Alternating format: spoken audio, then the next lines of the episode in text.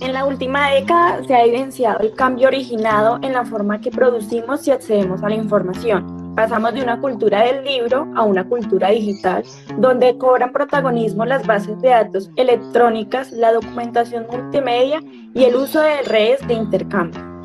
En estos cambios, han exigido el desarrollo de competencias relacionadas con la alfabetización digital, como la interpretación de nuevos sistemas de símbolos, la integración de texto, sonido e imagen para la creación y acceso al saber. Hola a todos, bienvenidos a Alfabetizando Ando, soy Heidi Ramírez y en este capítulo nos acompañará Diego, Douglas, Diana, Ricardo y Oscar y estaremos hablando acerca de las experiencias en los procesos de alfabetización digital. La alfabetización digital o multimedia hace referencia a las competencias necesarias para localizar, entender y analizar de forma adecuada la información a través de las tecnologías digitales, es decir, las destrezas necesarias que toda persona necesita para poder utilizar e incluir las tecnologías en su día a día. Hola Diego, ¿cómo estás? Eh, buen día Heidi, buen día compañeros. Oscar, eh, profesor Oscar, eh, hoy tenemos un invitado y y la idea es que mm, en el día de hoy pues compartamos y tratemos temas de experiencias, eh, todo lo que se ha hecho en cuanto a trazabilidad de la universidad y el trabajo de alfabetización eh, en pro de la comunidad.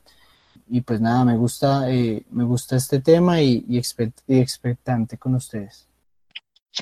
¿Qué tal compañeros? ¿Qué tal? ¿Cómo están queridos audientes? Espero que estén todos muy bien y Nuevamente nos encontramos en un capítulo más de este podcast y me encuentro bastante feliz de estar compartiendo con ustedes nuevamente desde la distancia y, bastante entusiasta nuevamente con esa alegría que nos caracteriza y espero se encuentren todos muy bien y este podcast se pueda seguir desarrollando de la mejor manera. Eh, muy buenas tardes. Teniendo en cuenta lo que ustedes dicen, eh, un saludo a todos en sus casas. Eh, para mí es un placer participar de este podcast y espero esta vez participar de manera asertiva. Buen día para todos, un saludo para nuestros oyentes, saludar a nuestro invitado, compañeros, buen día.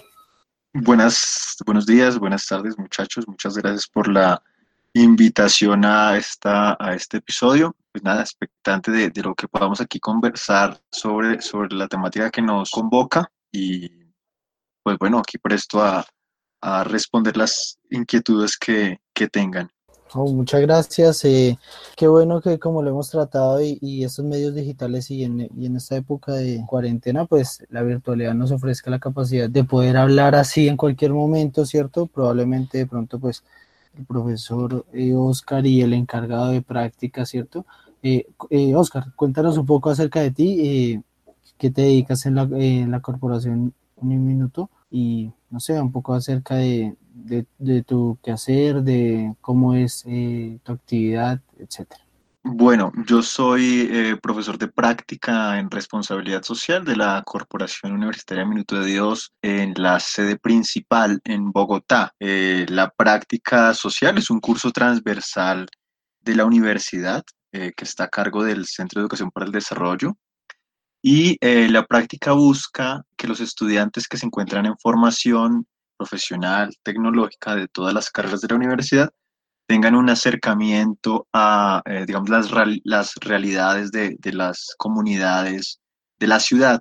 Y a partir de ese acercamiento poder hacer una, una suerte de, de reflexiones, de, de, comprensión compleja de esa realidad y cómo desde el quehacer profesional, pero también desde el quehacer personal, eh, puede generar, pueden generar un impacto en las, en las vidas, en las comunidades, en la organización. Es un poco como, como, como, yo entiendo y la manera como, como desarrollamos la práctica. La práctica se desarrolla por proyectos sociales de formación en distintas, digamos, áreas. Cada, cada proyecto maneja un, un área o unas temáticas particulares. El proyecto que nos convoca a nosotros es el proyecto de alfabetización en el manejo de la información y eh, lo desarrollamos en la, en la universidad, en la sede principal en la calle 90 y también en las bibliotecas, en algunas de las bibliotecas públicas de la red eh, pública de, bibliotecas de Bogotá. Bien, eh, es importante lo que, bueno, el profe, vamos a decir, yo a veces le diré profe, a veces le diré Oscar, pero pues, porque pues para nuestros oyentes es la persona encargada, ¿cierto? Es el, es aquel que dirige nuestra, nuestra, nuestra práctica, bien como lo decía, es la materia que debemos cursar y es el encargado de guiar el proceso de, de, nos, eh, de nosotros como estudiantes y de muchos otros que realizan su práctica en distintas bibliotecas, así como él lo decía, la idea de este proyecto y algo de lo que vamos a hablar hoy es que mm, el profesor Oscar nos comparta su experiencia, lo que conoce, lo que, lo que le es cercano acerca de cómo ha sido esta alianza Uniminuto y, y bibliotecas en el tema de alfabetización. Y pues no sé, quisiera, eh, alguno, si tiene alguna pregunta puntual para Oscar y, durante la charla, pues seguramente se la haremos. Y quisiera empezar pues preguntándole eh, cuál ha sido su mayor reto, ¿cierto? O ¿Qué ha sido su, su mayor eh, aprendizaje, su, su, mayor reto al trabajar en esta alianza Uniminuto Biblioteca? Bueno, Diego, yo creo que eh, de manera personal el mayor reto eh, del trabajo que realizamos con las bibliotecas no es uno, sino tal vez son varios los retos. Uno es el ejercicio que los estudiantes realizan, como, como lo mencionábamos antes y como ustedes lo saben, los estudiantes no tienen una formación, eh, digamos, pedagógica o no tienen una formación para enseñar. Entonces, un poco el reto inicial es cómo transmitir a los estudiantes la seguridad de que, el ejercicio se puede hacer y también, aparte de la seguridad, un poco la confianza y la idea de que, de que lo que hacen eh, va a generar un impacto es, es importante, eh, es importante para, no solo para ellos en su formación, sino también para, para ello, para, para las personas que, que participan de los, de los cursos, que son en su mayoría personas mayores, adultos, adultos mayores. Entonces yo creo que ese es como el primer reto. El segundo reto que podría yo identificar en el ejercicio que realizamos es cómo hacer para que las, los participantes, los adultos, se, se mantengan o terminen y, y, le vean también la importancia a ellos del ejercicio que hacemos con los estudiantes. Entonces, en las, en las clases preparatorias para asistir a las bibliotecas, a los cursos de alfabetización con los adultos, el, el ejercicio con los estudiantes es poco darles o mostrarles el sentido que tiene hacerlo, cómo se puede realizar de la mejor manera y luego es llegar allá y que la gente realmente se enamore del proceso y quiera continuarlo y quiera culminarlo y quiera aparte después seguir formándose y seguir aprendiendo sobre, sobre, estas, sobre estas temáticas. Creo que esos son los, los dos retos que identifico en este momento. Eh, yo, ya, ya, que, ya que hablas y hemos justamente tratado ese tema, aquí recordando es eh, qué tan cierto o qué, tan, qué tanto se ve, digámoslo, porque usted pues tiene más contacto directo con, con la población, ¿cierto? Y, y, los estudiantes que están a cargo. Y digamos que hay eh, ese proceso, continuar el proceso como tal, esa, esa, llamémoslo deserción, puede ser deserción, ¿cierto? Deserción, no sé, académica, sino deserción en, deserción en la formación, ¿cierto? De, de las bibliotecas de asistencia a la biblioteca, ¿qué tan común es? Porque nosotros aquí lo presentábamos como un, eh, una de las de los temas que era importante y que era relevante y era que la gente a veces creía innecesario, ¿cierto? Y pues no le prestaba la atención y por lo tanto no tenía el interés en, en formarse. Entonces no sé qué tanto puede hacer ese, como llamémoslo, mito así que se... Digamos que la, la deserción puede ser a veces alta, no sé, los cursos en las bibliotecas, dependiendo de los horarios y la manera como se organiza particularmente en cada biblioteca, eh, abre varios cupos para los participantes. Pueden ser cupos de 30 personas, 15, eh, 20 personas, dependiendo también la capacidad de la biblioteca, qué tan grande es, en qué lugar se encuentra ubicada. Hay bibliotecas mayores, bibliotecas menores, bibliotecas de barrio. Entonces también la capacidad pues dependerá de, de cuántos cupos se abren y cuántos cursos se abren. Y al final eh, no todos terminan, por razones como no me enganché con los, no me enganché con los estudiantes, no me sentí reconocido o no me sentí cómodo con los compañeros o cuando no ocurre eso y sí hay una buena disposición y sí, digamos, está como esa, esa conexión entre unos y otros, puede ser me enfermé, necesito ir al médico, no, no me alcanza el tiempo, entonces, digamos que la deserción no, no se da tanto por, por, por falta de interés, creo yo. Eh, los, los, adultos están muy, muy interesados como en, en poderse formar, en poder aprender, eh, en poder, digamos, eh, romper o, o, acortar esas brechas de las que ustedes han hablado antes en otros episodios sobre cómo puedo acceder o cómo puedo aprender estas cosas. Creo que ellos sí están interesados en, en poder acortar eso, pero a veces situaciones mayores, de fuerza mayor, son las que no permiten eh, continuar con los cursos, pero ellos, ellos sí tienen bastante, bastante disposición y bastante emoción y energía para realizarlo. Bien, profe, muchas gracias. Creo que tenemos otra pregunta para usted. Sí, eh, profe, eh, ¿qué metodología considera usted que es la más adecuada para favorecer un proceso constructivo del conocimiento empleando las TIC? Junto con lo que usted está hablando y, y creo que va asociada a cómo retener esa población, ¿qué metodología es importante para que esa población se enganche, como usted lo dice? Mm, Yo creo que para que la, la población, la gente se enganche, eh, hay, varias cosas. Y una es la gente ya, las, los participantes, los adultos y también los, jóvenes o población en condición de discapacidad que también hace parte de los procesos de los cursos de alfabetización en las bibliotecas, es primero pues que los estudiantes y los tutores tengan la mejor disposición. Eso es un primer eh, lugar de enganche, que haya buena disposición y haya energía para hacer el proceso de buena manera. Otra cosa es reconocer cuáles son las necesidades y cuáles son los intereses particulares que tiene cada, cada participante. Digamos que los cursos se estructuran de cierta manera. Hay unos niveles de formación, hay tres niveles que cada nivel, digamos que es un poco más complejo que el anterior, es un ejercicio progresivo, pero también muchas veces en el, en el ejercicio de educación, creo yo, eh, se tiene una, una preconcepción de que esto es lo que hay que enseñar, eh, o esta es la manera como hay que enseñar, eh, o este es el orden en que hay que enseñarlo, y a veces la realidad nos dice otra cosa, y es un poco escuchar cuáles son mis necesidades, qué es lo que me interesa aprender, qué es lo que eh, no comprendo, y a partir de eso un poco co-construir, ¿no? Está el tutor, el estudiante, digamos, con la propuesta inicial de formación, pero también inicialmente reconocer a ese otro que está allí, que quiere aprender unas cosas particulares eh, y hay otras que seguramente no le interesan. Entonces creo que eso es un lugar de, de, arranque. Es importante y, es, y afirma eh, bastante lo que, hemos, lo que hemos venido tratando en lo largo de varios capítulos y es la, la dinámica que puede ofrecer el, el manejo y, el, y la alfabetización de las herramientas digitales. Es decir, que pues esto debe ser un proceso y que favorezca ese, ese aprendizaje de manera interactiva, eh, que no sea monótona y pues usted da cuenta de eso en, en, los procesos de alfabetización. Creo que hay otra pregunta para usted. Profe, ¿qué tan importante es la planificación de las actividades o ejercicios a realizar? Bueno, el, el tema del tipo de las eh, habilidades que se desean propiciar. Un primer paso de, de para, para, el ejercicio es conocer con quién, con quién vamos a trabajar, lo cual va a ser el, ejercicio, un poco cómo se orientar a partir de, de quiénes son las personas que están allí expectantes frente al, al escenario. Entonces, eh, unas personas tendrán unas habilidades, otras personas tendrán otras habilidades, y reconocer eso en un primer momento, pues ayuda mucho para poder organizar y poder planear eh, cómo será el desarrollo de los cursos. En la, en la práctica y cómo se estructura la práctica, es importante eh, en ese proceso previo de formación y de preparación de los estudiantes que haya una planeación de las actividades, ¿no? Entonces, ya les decía, hay, hay unos niveles, cada nivel tiene una cantidad de sesiones y esas sesiones se planean y se, digamos, se organizan previamente, de manera previa a asistir a comenzar el curso. Hay una formación, hay una preparación de los estudiantes y de las temáticas.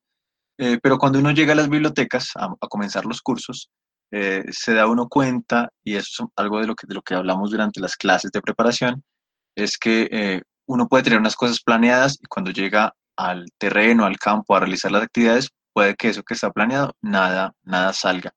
Porque, pues, los sujetos somos los complejos, los individuos somos complejos y, y eso hace que, la, que, digamos, que no se pueda tener seguridad, certeza frente al desarrollo que va, se va a tener. Entonces, creo que en primer, un primer lugar es eh, conocer a quienes, van a, a quienes vamos a, quienes vamos a trabajar y a partir de eso reestructurar y organizar en la medida de, de las necesidades de, de, los grupos y de los participantes. Pues cada persona y cada grupo pues es distinto a, a, a, los demás y eso digamos que desde allí se, se construye. Bueno, profe Oscar, con base a su contexto formativo y acorde a las TICs y a las bibliotecas, el tema que hemos venido hablando, eh, ¿cómo interpreta el impacto de la alfabetización digital en los adultos mayores? ¿Se, se está actuando de una manera adecuada en las enseñanzas de esas prácticas? Pues nosotros en, el proyecto eh, creemos que sí, o yo personalmente creo que sí. El proyecto lleva ya en la universidad bastantes, bastantes años. Desde el comienzo hasta ahora, pues no ha sido el mismo proyecto, se ha transformado en el, con el paso del tiempo. Eh, al principio, pues había unas apuestas distintas a las que hay ahora también las, el, contexto, digamos, demanda unas, unas transformaciones internas en el proceso, la manera como se realiza. Eh, pero yo creo que sí, sí ha impactado y ha impactado de manera positiva eh, y eso lo dan las, digamos, las, las cifras, si se quiere, de asistencia y de, de exigencia, digamos, que tienen las, los participantes, los asistentes a las bibliotecas de los cursos. Siempre están como muy pendientes de que se inicien los procesos. Y eh, lo, decía, lo decía antes y lo decían ustedes en otros capítulos, eh, un poco romper o, acortar las brechas, digamos, digitales, implica pues aprender a utilizar estas herramientas y también aprender a leer y comprender estos nuevos lenguajes digitales. Y yo creo que, mm, que esto ha aportado mucho en, la, en, la, en, cómo los, los, los, adultos mayores, digamos, ven que, pueden ser o son todavía muy útiles, eh, pueden hacer muchas cosas, pueden aprender, pueden adquirir autonomía frente a, a, sus familiares, a sus hijos. Muchos de ellos viven con sus, con sus hijos con, eh, o viven algunos solos.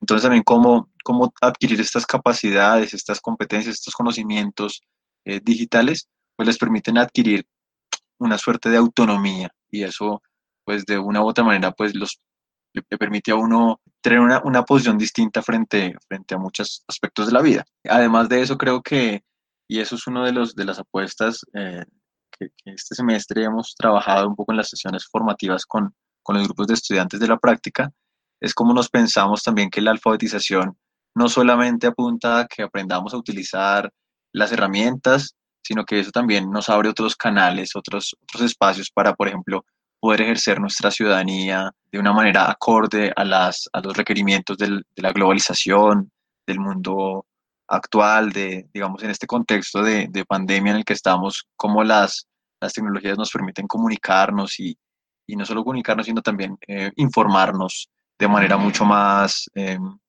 de, manera, de una manera un poco más precisa, más amplia, eh, con más miradas y no solamente la que aparece en la radio o en la televisión. Aquí, no sé si usted ya lo dijo, importante aclarar el tipo de población con el que trabaja Uniminuto. Ya sabemos que adultos mayores sí, eh, pero no es la única, ¿verdad? No, en los cursos de alfabetización trabajamos con adultos, adultos mayores, hombres y mujeres. También en los últimos años hemos venido eh, abriendo espacios, cursos para eh, niños, niñas con alguna condición diversa, síndrome de Down, eh, algún tipo de parálisis, eh, digamos que esta, esta población también hace parte de algunas de las organizaciones del distrito, entonces también allí hay una alianza con, con, esos procesos.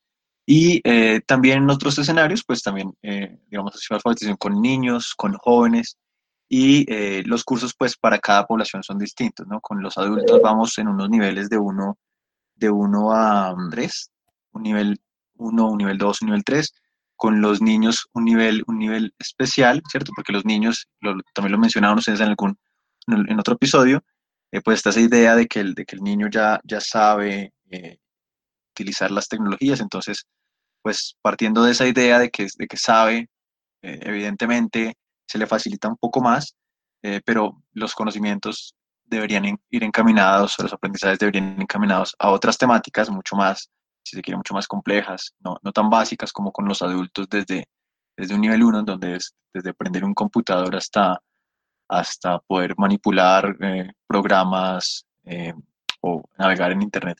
Y con los niños en condición de discapacidad y las niñas, mmm, trabajamos otro tipo de actividades eh, más enfocadas a cómo las TICs permiten desarrollar habilidades o fortalecer habilidades que desde las, las organizaciones eh, del distrito a las que asisten eh, van trabajando, como motricidad, reconocimiento de, espacios, eh, lenguaje. Entonces, digamos que en esa medida se ha, ido diversificando el proyecto. bueno, profe Oscar, con base a lo que su merced acaba de mencionar y el contexto actual del COVID-19, pues, ¿qué opinión tiene con la forma en la que se interactúa al momento de dar las clases? O sea, usted al momento de dar las clases cree que está, está dando capacitación de manera asertiva a las personas que en este momento no son expertas o no son, no son tan participativas digitalmente? Ricardo, yo creo, yo creo que esta situación de, de, pandemia y lo que ha ocasionado a nivel mundial, pero también en los escenarios sociales, culturales, políticos, económicos y educativos también, eh, no se puede desconocer.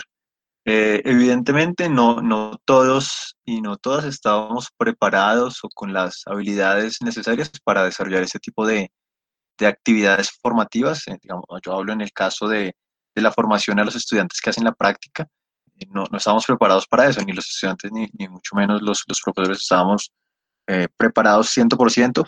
Sí había una, un conocimiento, hay un conocimiento de las, de las herramientas porque las utilizamos constantemente, diariamente, en la cotidianidad una cosa es utilizarlas para actividades o tareas muy focalizadas, muy específicas, y otra cosa es que empiecen a, ser utilizadas eh, totalmente, ¿no? Dar clases, conversar, eh, eh, reuniones, talleres, trabajos grupales, todo se hace en ese momento de, pandemia por, esta, por, esta, por estos medios. Entonces creo que sí, sí se requiere repensarse, por lo menos en, el ámbito educativo, un poco metodologías, que no es lo mismo estar en, en un no es lo mismo, no es, no es pasar lo presencial al ámbito, al ámbito virtual, sino que allí hay que hacer unas modificaciones.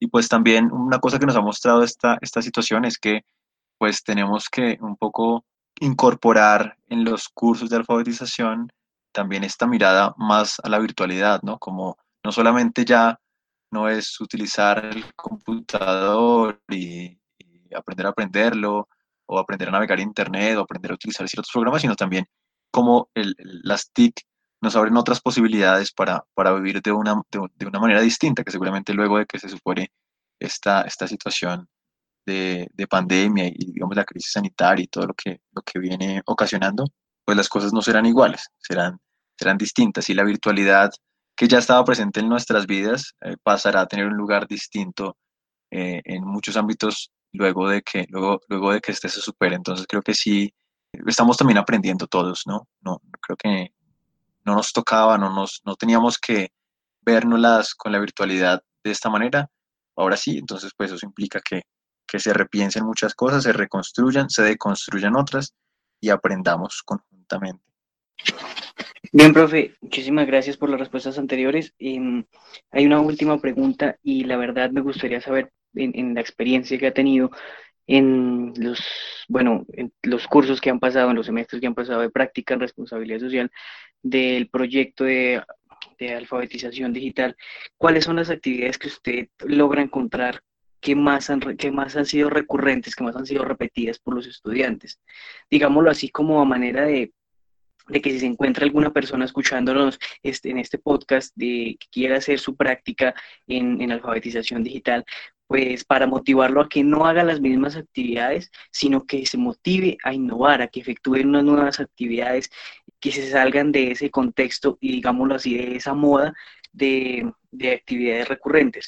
Douglas, esa, esa, pregunta es interesante eh, porque sí, pasa, pasa eso mucho, ¿no? Cada, cada, cada grupo, cada semestre es, es distinto, ¿no? Entonces, eh, a veces uno cree que se va a inventar eh, lo nuevo, ¿cierto? Entonces, si voy a, abordar este tema de esta manera, y eso nunca se ha hecho, y se hace cada semestre. Entonces, eso es, eh, un poco recordando la primera pregunta que, que, me, que, me, hacían, creo que eso también es un reto, cómo, cómo eh, innovar, cómo, cómo mostrar que las cosas se pueden hacer de manera distinta, temáticas, digamos, que, se, que se repiten siempre, un poco por el imaginario que hay de los cursos de sistemas, ¿no? es cómo aprendo a utilizar Word, cómo aprendo a utilizar Excel, PowerPoint, digamos que son las herramientas básicas que, que, digamos que los sistemas eh, nos, nos permiten emplear. Y como ustedes lo han mencionado también en otros, en otros espacios, en otros escenarios, en otros capítulos, eh, la alfabetización tiene sus niveles igual, ¿no? La alfabetización tiene sus niveles y un nivel inicial es aprender la máquina, ¿cierto? Aprenderla qué es, eh, identificarla, reconocerla y, y, cómo uno va avanzando y ya no solamente es la máquina, sino el lenguaje que, que permite operar esa máquina eh, o estos aparatos, el celular. Eh, son lenguajes distintos como también aprender esos lenguajes es, otro, es otro, otro, otra fase en el camino, de, digamos, de aprender, de alfabetizarse digitalmente. Eh, y creo que, que ah, en la medida en que vamos avanzando en los cursos, en la medida en que se va, se va complejizando y se va reformulando también el proyecto con el paso del tiempo, el proyecto puede ir pensándose ya no solamente en una alfabetización digital, sino también en una alfabetización, una alfabetización informacional, ¿no? Una cosa es conocer la herramienta, saber interactuar con ella, poder eh, ver información. Otra cosa es ver esa información y poderla leer de manera crítica, poderle hacer preguntas a la información. Eh, y luego otro escenario será, pues no solamente cómo puedo interactuar con la herramienta, cómo la puedo utilizar como, mediador eh, para comunicarme o para recibir información, recibir información, leerla, pero también cómo puedo comenzar a crear contenido, ¿no? Información. entonces creo que son distintas, distintos momentos y dada, dada por ejemplo, la, la, pandemia ahorita, la pregunta que nos hacía Ricardo anteriormente, estas situaciones de, de, cambio pues implicarán que se repiensen y se reformulen muchas cosas y una de esas será, pues bueno, cómo aprendo a, a leer la información, a identificar la información y, luego también cómo aprendo a, a, a, crear información, a crear, a crear contenido que pueda poner a circular por, por, por medio de redes, por medio de, digamos, de las, de la, del uso de las herramientas. Profe, se me, se me ocurre en este momento, eh, quisiera saber de pronto qué, qué ha pasado, qué, qué, quedó pendiente, eh, qué se está pensando hacer con, pues, con las personas que estaban en este proceso y, y pues debido a la emergencia eh, han tenido que, que, parar, ¿cierto? Porque pues todos han tenido que parar y, y, ellos también. Precisamente en ese repensarnos, la práctica, la práctica en responsabilidad social en este momento, año 2020, primer semestre, pues ha tenido que hacer algunas, algunos ajustes, ha tenido que, digamos, un poco acomodarse a la, a la realidad y es, en este momento estamos en aislamiento, nosotros, como lo decía antes, las bibliotecas estamos en, o la mejor, la práctica está en las bibliotecas del distrito de Bogotá y las bibliotecas en este momento se encuentran, se encuentran cerradas, pero siguen funcionando. Eh, los cursos los hacemos en las salas de, de sistemas, en las salas de computadores de las bibliotecas, allí asisten los adultos mayores y pues en ese momento los adultos son una población eh, que no puede salir, que tiene, digamos, eh, una restricción en la movilidad, entonces pues eso nos implica pensarnos la realidad, como lo decía al principio, la, la práctica busca que comprendamos las, la, la realidad, que la compramos, comprendamos de manera compleja, que respondamos a las necesidades de esa, de esa realidad, ¿no? Entonces un poco eh, cómo es que nos pensamos la realidad de este momento. No es lo mismo hablar hoy que hace seis meses, eran condiciones distintas. Entonces, un poco en ese repensarnos, eh, la práctica viene desarrollando una, una estrategia de formación también virtual, de acompañamiento virtual, de tutores virtuales, en, en, la que los estudiantes de práctica puedan conectarse con los adultos mayores que ya hacen parte, digamos, de, de los procesos que ya han venido participando y puedan por este medio, pues comunicarse con, con personas con las que,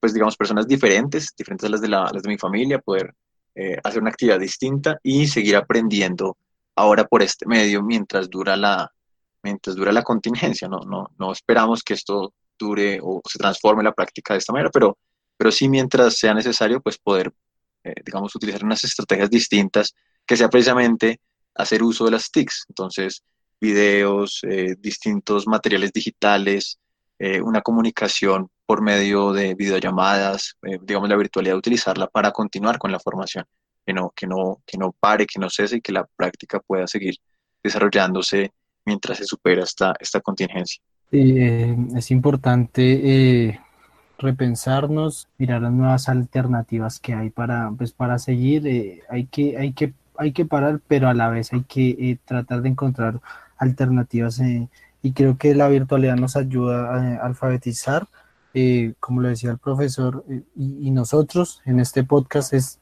de una u otra manera también invitarlos y también pero, pero alfabetizar de una u otra forma. Entonces, quería recordarle también a nuestra audiencia, si de pronto en algún momento pues escucharon interferencia o de pronto un poco entrecortado, pues entender que que estamos haciéndolo pues por un medio eh, el cual es ahorita muy eh, concurrido, ¿cierto? Y, la red a veces eh, se, se, se, sobrecarga. Ya agradecerle al profesor pues por, por, el tiempo, creo que en principio teníamos planeado un tiempo más eh, no sé, más corto, sin embargo, pues nos hemos extendido y creo que la conversación ha sido buena. Quiero preguntarle eh, planes, planes a futuro, ahorita han cambiado los proyectos, ¿cierto? Por la contingencia, pero eh, no sé, algo así como importante que tengan pensado de pronto, pues como lo veníamos diciendo, la idea es establecer más conexiones con más bibliotecas, y llegar a más barrios, llegar a, un, mayor número de gente. ¿Qué, qué proyectos así, digámoslo, pueden ser, eh, podemos contarle a la gente eh, en materia de alfabetización? Mm, bueno, yo diría que, pues, bueno, el proyecto, el proyecto, eh, esperamos que, espero yo que, que, siga, digamos, avanzando, que siga desarrollándose. Por lo pronto, la alianza que tiene la universidad con las bibliotecas del distrito, mm, pues se mantiene que se siga manteniendo, que se siga en la medida de lo, de lo posible y lo necesario, pues el proyecto, como decía antes, eh, siempre va cambiando a partir de las necesidades reales de, de, la gente y de pronto en el futuro vamos, vamos, espero yo, teniendo más espacios en otras bibliotecas en las que en este momento no estamos. Sería como, como lo, que, lo que vamos allí realizando, como poder cada vez estar más presente eh, y poder digamos, llegar a las personas que necesitan este, este conocimiento que podemos nosotros aquí apoyar desde la universidad, desde, los, eh, desde la práctica, desde los estudiantes, que, las personas eh, pues aprenden a utilizar estas herramientas, no solamente por utilizarlas, sino también que pues comprendan de una manera, si se quiere, crítica, cómo es que se usa esto y, digamos qué beneficios nos trae y cómo, cómo lo podemos utilizar para, para desarrollarnos mejor como como individuos, pero también como, como comunidades, pero también como, como ciudadanos. Eh, gracias, profe. Eh, como, como, pues, como el profesor Oscar lo mencionaba, pues eh, hay, que, hay que estar pendientes a ver qué, qué, tipo de cambios pues, son susceptibles de informar y, y el tema es que así como él no lo comparte y es una de las personas encargadas de, de facilitar este proceso de alfabetización, Creo que Diana tenía una pregunta para usted, profe. No sé si podamos responder otra más. Sé que, que le hemos hecho bastantes, pero... Eh, profe, al normalizar las clases de forma presencial, eh, ¿volvería a hacer uso de estas herramientas? Yo creo que, como lo decía antes, eh, después de que esta situación se supere, pues las cosas no volverán a ser como antes, ¿cierto? No, no es que ya se nos olvide que todo esto pasó y ya. Eh, digamos que todo lo que hemos venido eh, avanzando en estos meses, en, aprendizajes nuevos, pues todo esto debe, debe quedar y debe pues utilizarse, ¿no? Entonces este tipo de herramientas, por ejemplo, una videollamada, una conferencia, pues no será nunca un, un, reemplazo de, del ejercicio presencial, no, no, no, no, puede ser así, pero sí no se puede desconocer que pues son útiles y, en la medida en que se puedan utilizar y puedan eh, pueda hacerse uso de ellas, pues yo creo que seguiremos haciendo uso de ellas, por, por lo menos eh, avanzar en esa reflexión sobre, bueno, qué es la virtualidad y eso para qué nos sirve, cómo podemos a los adultos y también a los, a los, a los estudiantes, los practicantes, también propiciar allí unas reflexiones sobre, sobre el uso que le damos a, estas tecnologías. Entonces yo creo que, que si bien no, no, no es que vayamos a, a, quedarnos en la virtualidad, no se puede desconocer que pues está allí y que de alguna manera esto nos va a transformar la vida en muchos ámbitos.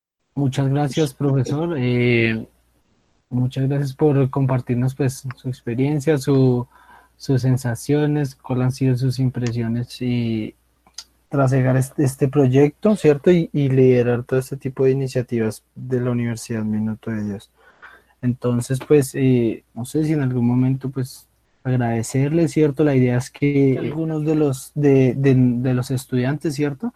que van a realizar sus próximas prácticas, pues puedan tener también acceso a, este material, a este contenido y como le decía Douglas, pues sea un insumo para, para su práctica, ¿sí? Para eh, qué, pueden tener en cuenta a la hora de trabajar con, la población, cómo deben planear sus sesiones, qué es útil, qué no es útil. Y pues así como el profesor Oscar, eh, no sé si quiere decir algo ya finalmente para despedirse o... Sí, no, pues muchas gracias por la, por la invitación para, para conversar sobre, este, sobre estos temas, un poco para, para eh, que los que nos escuchan eh, aprendan y, se enteren un poco de qué se trata la práctica. Yo en este momento hago parte de, Centro de Educación para el Desarrollo de la sede principal, pero bueno, no soy tampoco el único, el único profesor em, que está en el proyecto, hay otros profesores que han pasado por el proyecto. En este momento somos dos profesores los que compartimos el liderazgo del proyecto con las bibliotecas y otra profesora que comparte el liderazgo en el proyecto con eh, la población que asiste a alfabetización en la, en la sede calle 80, en la, en la sede calle 90. Entonces, pues allí hay un grupo eh, grande de, de, personas que están trabajando en eso. No soy, no soy solo yo, es importante mencionarlo. Y pues nada, gracias a ustedes por, por, por la disposición, por el ejercicio. ¿Alguno de ustedes, chicos, tiene que decir algo? ¿Quiere decir algo relacionado a lo que veníamos conversando? Compañeros, yo creo que no podemos dejar de lado los alfabetips. Oiga, sí, se me, se me, se me venían olvidando. Bueno, eh, bien, Diana, gracias por, por, acordarnos. Bueno, antes de, de pasar a los alfabetips, eh, quiero eh, decirles que así como el, el, profesor Oscar, Oscar Eduardo Camilo estuvo con nosotros, pues tenemos también algunas impresiones y algunas opiniones de estudiantes que han sido también parte del ejercicio de, la práctica y han hecho de facilitadores, entonces pues la idea es escucharlos un poco, escuchar cómo, eh, qué tienen para decir al respecto y, y, pues qué piensan acerca de cómo fue, cómo fue esa experiencia. Entonces podemos eh, escucharlos ahorita. Bueno, aquí estamos con una compañera, eh, ella hace parte del, de la, de la institución de la Corporación Universitaria Minuto de Dios y eh, ella eh, pues tiene eh, ha querido compartirnos su experiencia y, y, sus impresiones acerca de la, del, del tema de alfabetización digital en, la, en la Universidad Minuto de Dios y sus aliados entonces pues yo quisiera preguntarle a Gina, hola Gina, ¿cómo está? Diego, por eh, preguntar. Bien, eh, pues bueno, me alegro mucho que esté bien y gracias por eh, aceptar este, este espacio para compartir su opinión. Y, y quería preguntarle, iniciar, pues, si, si, si, usted cree que, digamos, en los problemas de alfabetización que Uniminuto ha, ha desarrollado, ¿sí? Eh, y, los, y, y, de los que conoce y ha, y ha, participado, eh, cree que ¿Qué, qué tipo de habilidades se pueden eh, potenciar eh, en las personas? Digamos, hay ciertos tipos de poblaciones que uno conoce, digamos, hay personas, digamos, de avanzada edad que no aún no han aprendido a leer, eh, eh a escribir, también eh, se podría enseñarles, digamos, en la era digital, digamos, utilizar un computador, cómo utilizar sus redes sociales eh, y también para buscar informaciones de su interés.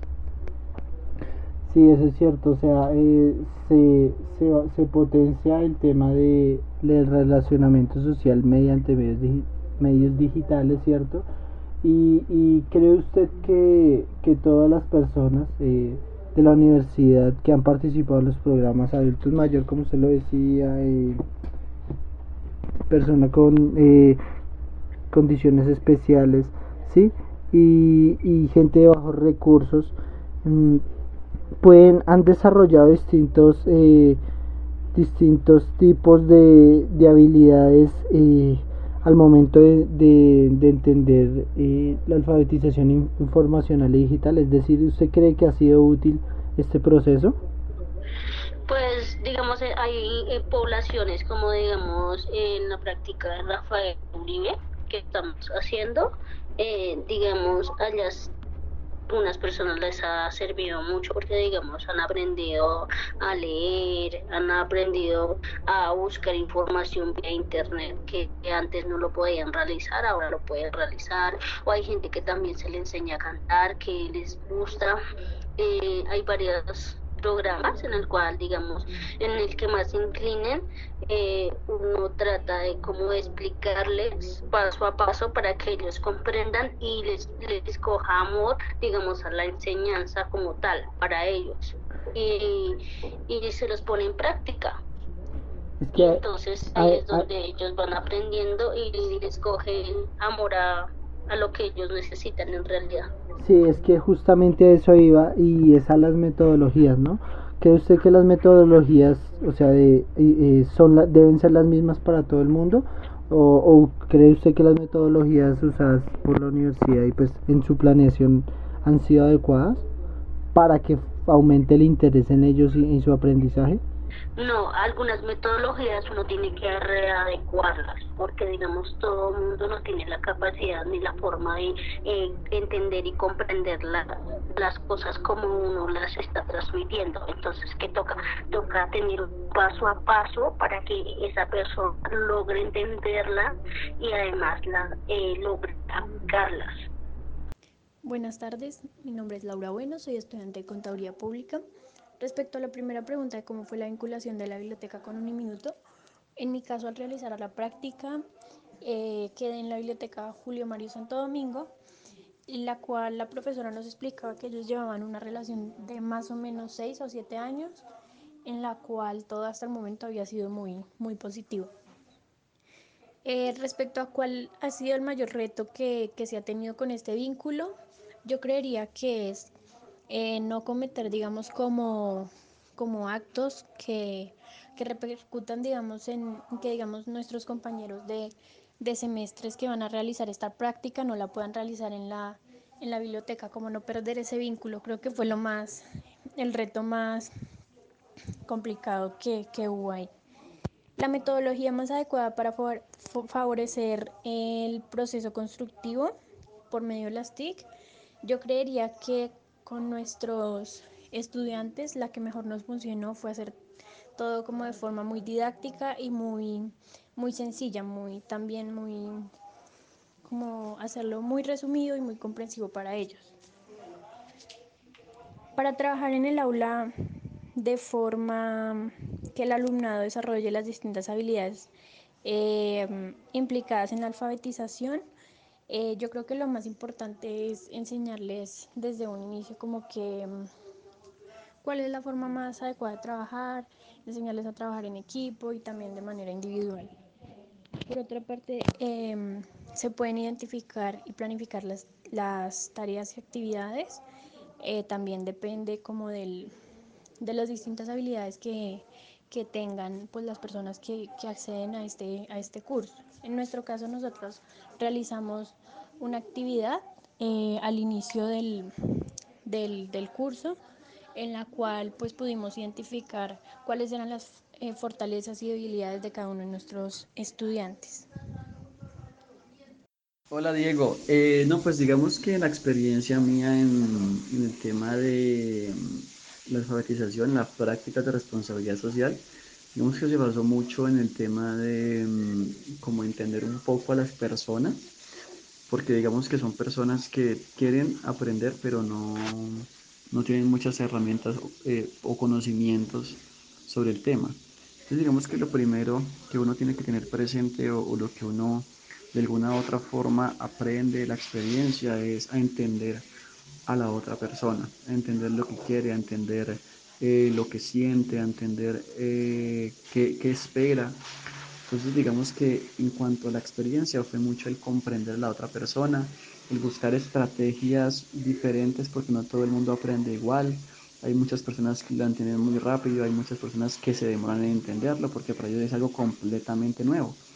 Entonces de una u otra forma son, son cosas que uno va aprendiendo.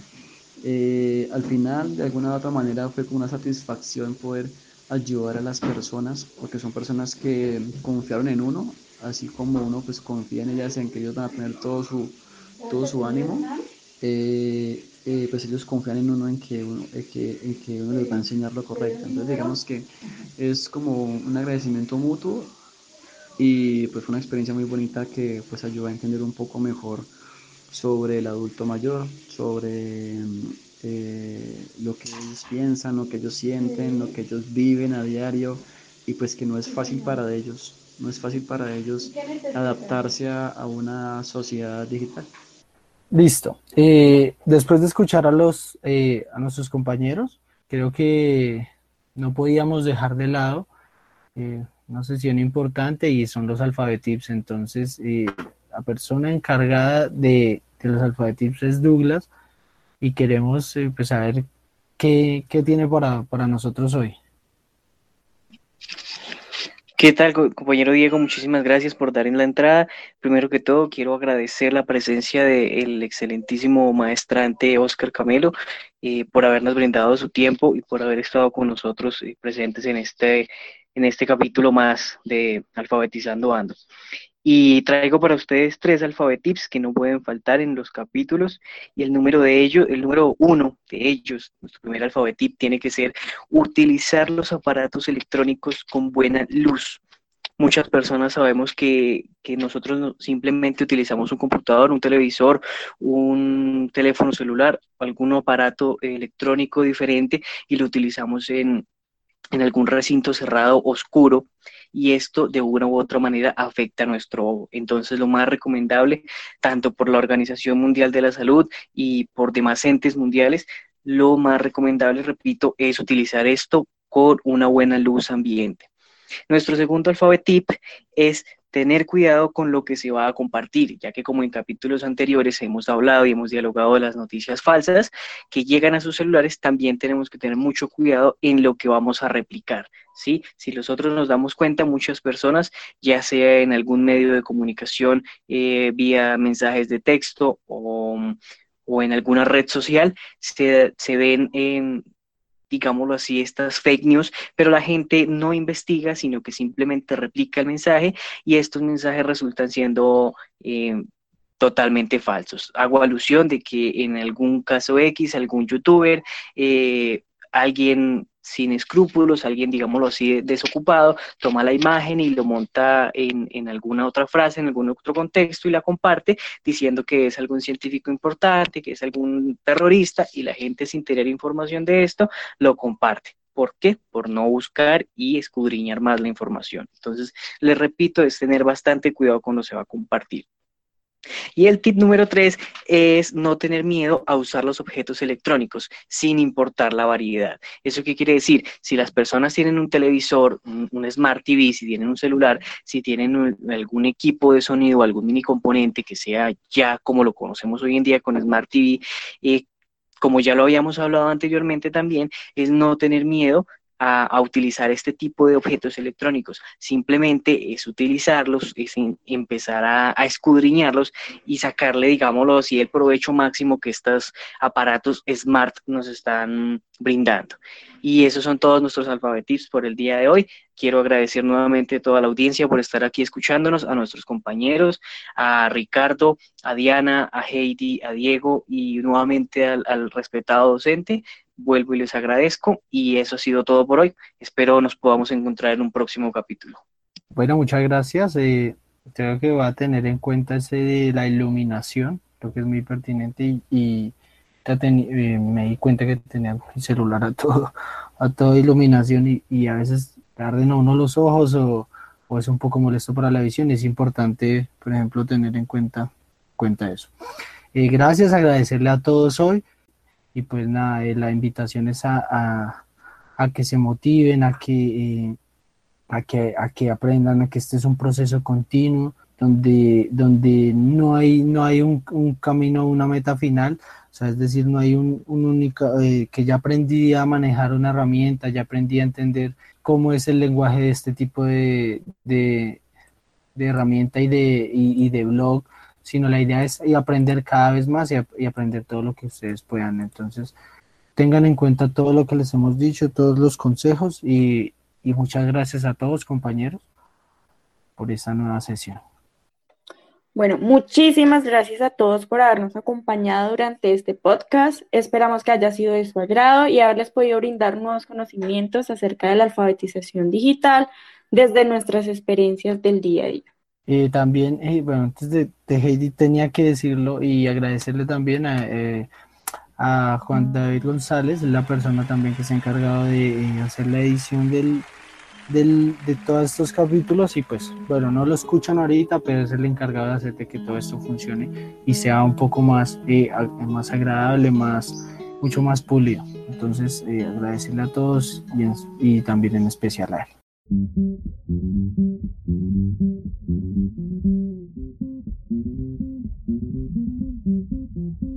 Este podcast ha sido editado por David Quevedo.